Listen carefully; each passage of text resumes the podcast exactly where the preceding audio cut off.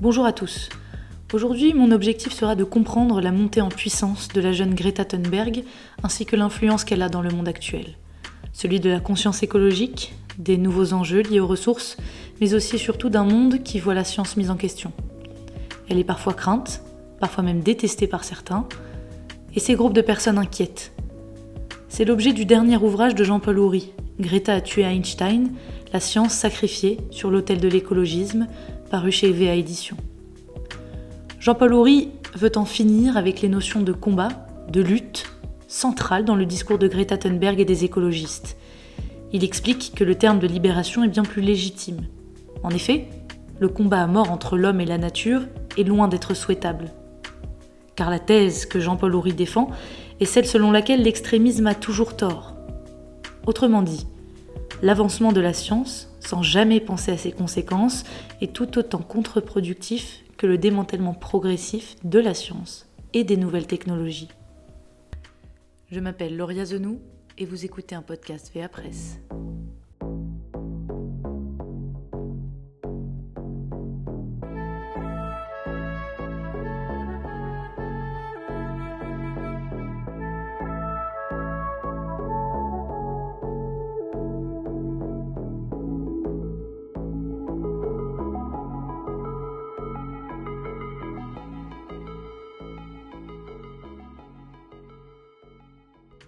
Pour commencer, un bref historique frappant. À Aberfan, dans le sud du pays de Galles, le 20 octobre 1966, une pluie battante tombe sur la ville et sur les montagnes de charbon, les terrils. À 9h15 le lendemain matin, le terril numéro 7 s'affaisse.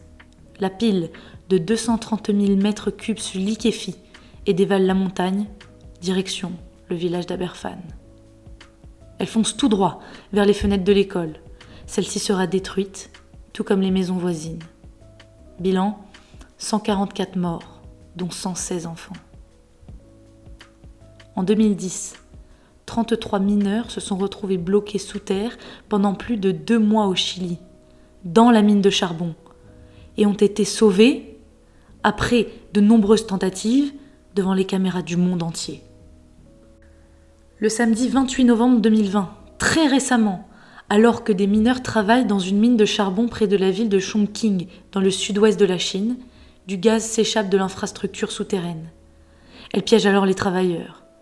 Sur 24 mineurs, un survivant.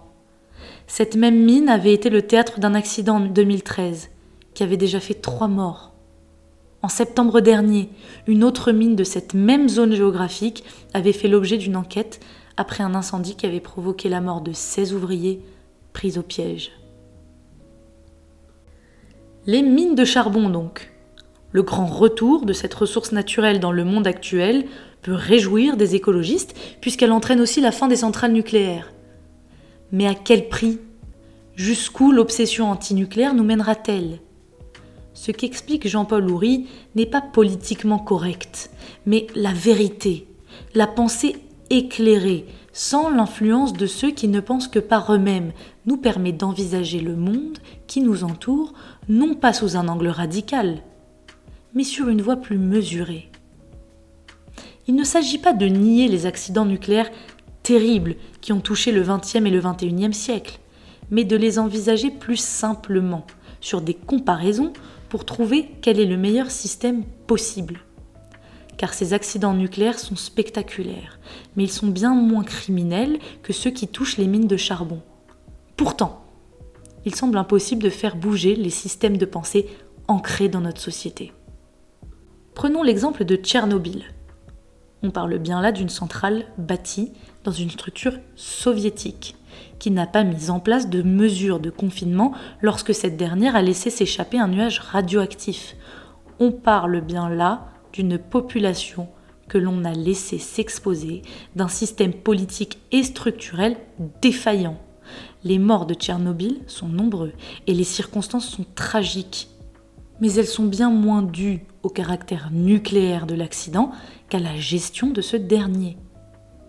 Il se base sur l'avis d'experts qui, comparativement aux accidents qui sont arrivés dans les centrales à charbon, estiment que les dommages humains sont bien moins importants malgré ces données.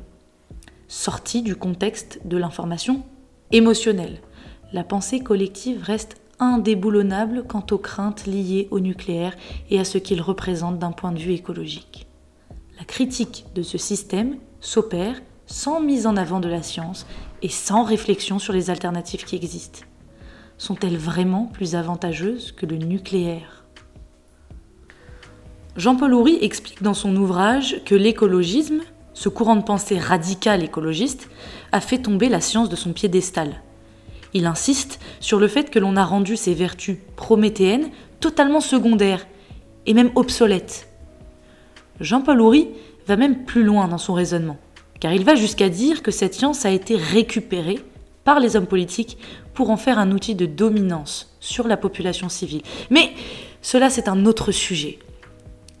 Pour en revenir aux problématiques qu'il expose dans son ouvrage, Jean-Paul Houry détaille quatre points centraux pour les écologistes et évidemment pour Greta Thunberg.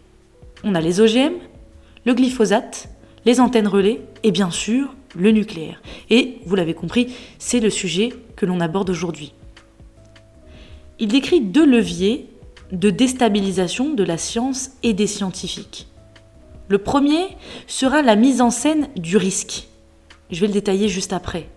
Le second, c'est l'instrumentalisation de l'impossibilité de garantir le risque zéro pour les scientifiques.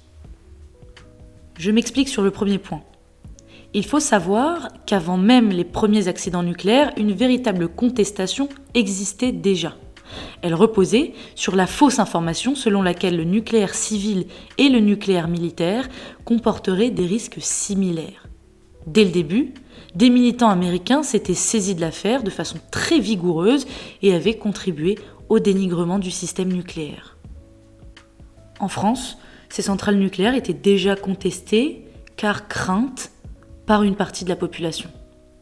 On pensait qu'elles n'étaient pas assez sécurisées contre des attaques de toutes sortes. Le militant écologiste, évidemment, a sa grande part de responsabilité dans ce sentiment d'insécurité que provoque la question du nucléaire?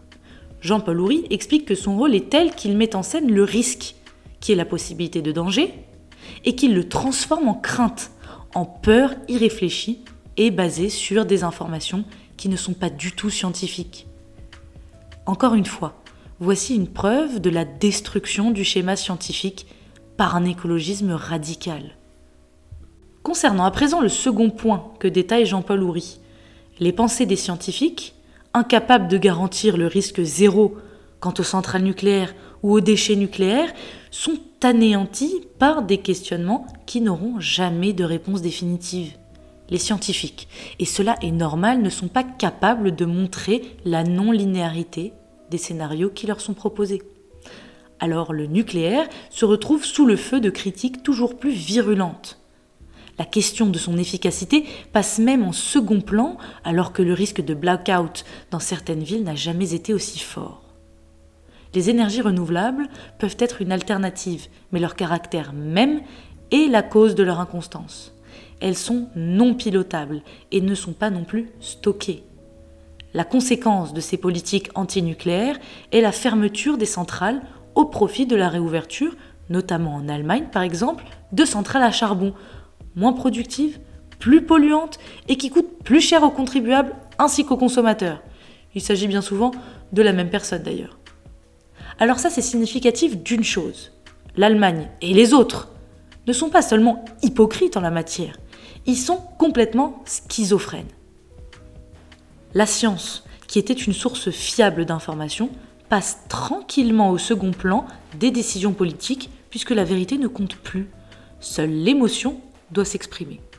Vous pouvez dès à présent commander l'ouvrage de Jean-Paul Houry, Greta à tuer Einstein, sur le site internet de VA Presse.